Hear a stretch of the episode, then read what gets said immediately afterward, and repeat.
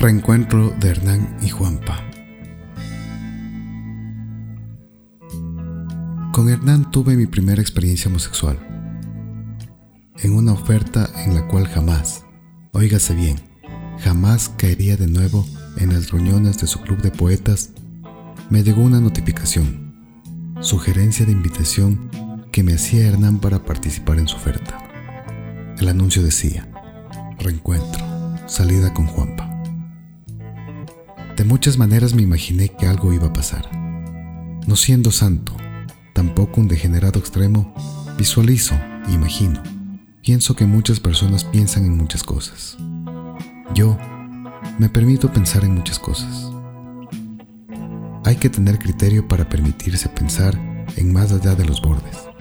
Criterio y saberse que no se posee ninguna patología psicológica, aunque hay quienes dicen que todas las personas las tenemos pero quien es sana piensa con amor, respeto y criterio. Dicho esto, me imaginé una salida entre Hernán y Juanpa que hagan lo que hagan en su salida, había un alto porcentaje de que terminen sexo, me dije. Tuve curiosidad, lo admito. No la curiosidad que excita a la mente y al cuerpo. No he sentido ni siento esa curiosidad por los cuerpos masculinos, por las formas masculinas. Tuve curiosidad por Hernán, Aquella otra noche, la sufrida noche que después de la discusión en el encuentro con Juanpa, parecida a la versión de la amiga de Fanny, Hernán se descontroló esa noche, y la amiga de Fanny también, pues repitieron los mismos actos. En todo caso, salimos. Fuimos a comer y a beber en este nuevo encuentro entre Juanpa y Hernán. No se tocaban temas profundos, novelerías políticas, culturales, intelectuales, novelerías al fin. Caminando ambos, Juanpa le pidió que se den otra oportunidad.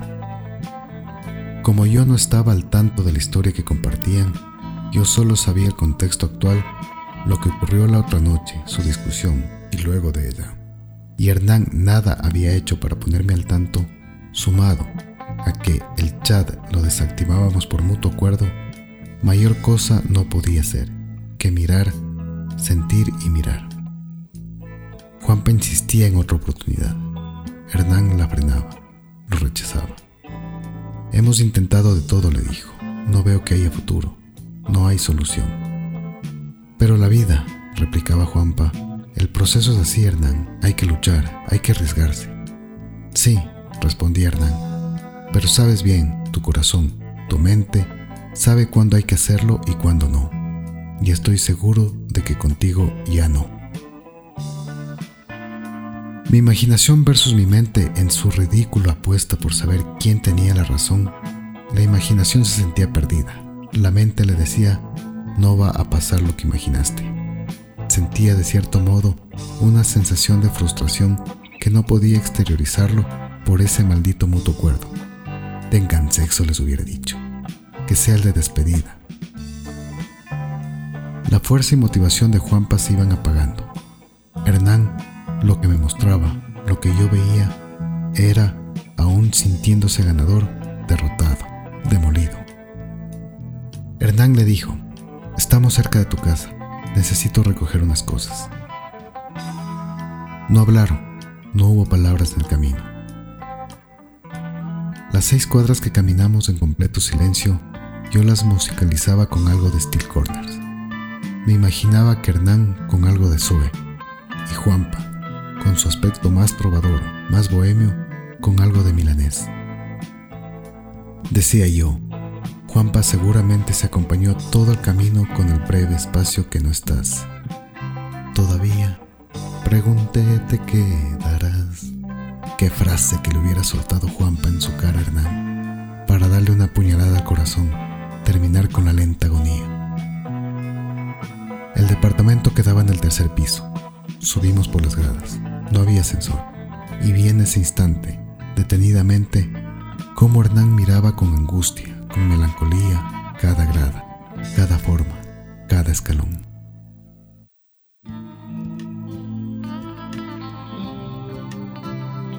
Recordaba seguramente todas las vivencias, todas las compañías y los encuentros que esas formas, esas paredes y escalones fueron testigos. Con los nervios expuestos en las trémulos manos de Juanpa, alargando a extremo eterno la ceremonia de abrir una puerta que no se quería abrir, la manilla se dio. Entramos. ¿Quieres algo? preguntó Juanpa. Mis cosas, dijo Hernán. Nada más. ¿Puedo recogerlas? Juanpa, asintiendo con la cabeza, no dijo nada. Hernán ingresó al cuarto. Sabía de memoria la distribución física del nido que antes era de su amor. Recogió unos libros, unas ropas, tereques de aseo. Le pidió una bolsa. Hernán hábilmente guardó cada cosa en la bolsa, la puso sobre la mesa y le clavó un beso a Juanpa. Este, estremecido y sorprendido por el acto de Hernán, lo abrazó primero, de la cintura segundo y de las nalgas tercero. Se comieron a besos. Sus lenguas se recorrieron sin piedad sus bocas. Ropas volaban y los besos y caricias entre cada cuerpo incrementaban la excitación, la pasión. Hernán sin reparos, iniciando en el cuello, llegó hasta el pene de Juanpa, practicándole un sexo oral que producía en el receptor todas las ganas de eyacular. Se veía en los ojos de Juanpa, se sentía. Hernán sintió también eso, y como quería más, se detuvo. Con sus manos guió la cabeza y boca de Juanpa, dirigiéndole a su pene. Fue el turno de Juanpa, de hacerle vibrar y estremecer a Hernán con el sexo oral que le propinaba.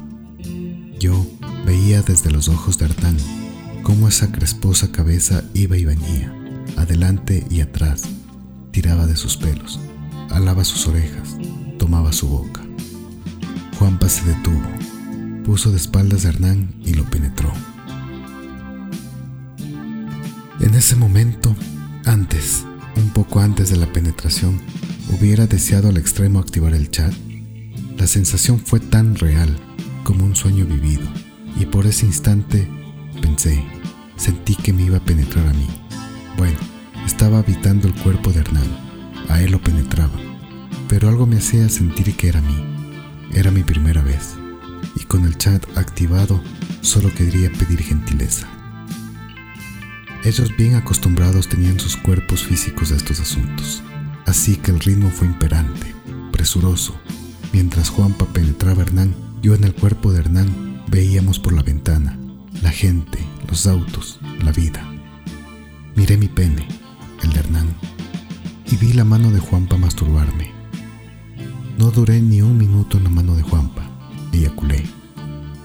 Juanpa, sintiendo su mano mojada, sin dejar de practicar la masturbación, me mordió la oreja y se vino adentro. Hernán se volteó, miró a Juanpa le dio un beso a sus labios. Fuimos al baño, salimos del baño. Juanpa estaba vestido y al parecer comprendimos los tres que era la despedida. Tomó la bolsa con los tereques, dejó el departamento. Pude ver cómo era llorar desde el interior de unos ojos. Se puede ver las lágrimas desbordando de unos ojos que hacían como un contenedor de mundo, del mundo. Fui una lágrima, sentí el borde, habité el precipicio del cuerpo humano y el abismo del universo que se separan para empezar una nueva vida, un nuevo viaje, impulsado por ideas, pensamientos, quereres, sueños, despertares, para ocupar un espacio en esa nada del universo. Sueños, quereres, pensamientos que viajan sin vehículo, son huérfanos de contenedores, y encuentran en las lágrimas un puente que une el precipicio de nuestros cuerpos con el vacío del universo. Veía esas lágrimas, como por esta situación, recuerdos, pensamientos y sueños se apresuraban para evitar las lágrimas derramadas. Veía cómo las lágrimas intentaban agarrarse de un transporte físico que les permita culminar su viaje. Viaje que es un eterno retorno. Viaje al suelo, a la tierra. Esa fue la única ocasión en que Hernán tuvo un encuentro sexual. No sabré si en algún momento, en su mente, se acordó que yo lo observaba. No hablábamos, nunca dijimos nada. Creí, pensé que una persona observada se acostumbraba a eso, a que la observe. Recordé mis transmisiones. Sí, en efecto, una se acostumbra a que la observe. No se hace nada al respecto. Al principio un tanto incómodo. Pasa el tiempo y ese ligero sentimiento de incomodidad desaparece. Deja una de parecer también y aparece el yo original, el que es, la esencia. En nada depende de quien lo mire, da igual, solo saber que una es observada con la ventaja muchas veces de saber quién lo observa, entra una en un hábito, en confianza. Otras ocasiones que seguí las transmisiones de Hernán fueron momentos de creación de su literatura. Era muy bueno para escribir, sabía hacerlo. Me encantaría citar algún párrafo, alguno de sus pensamientos. Al no tenerlos publicados, caería en plagio. No obstante, dejo en claro que escribía cosas bellísimas. Disfruté mucho las tardes que lo acompañé en sus inspiradas líneas.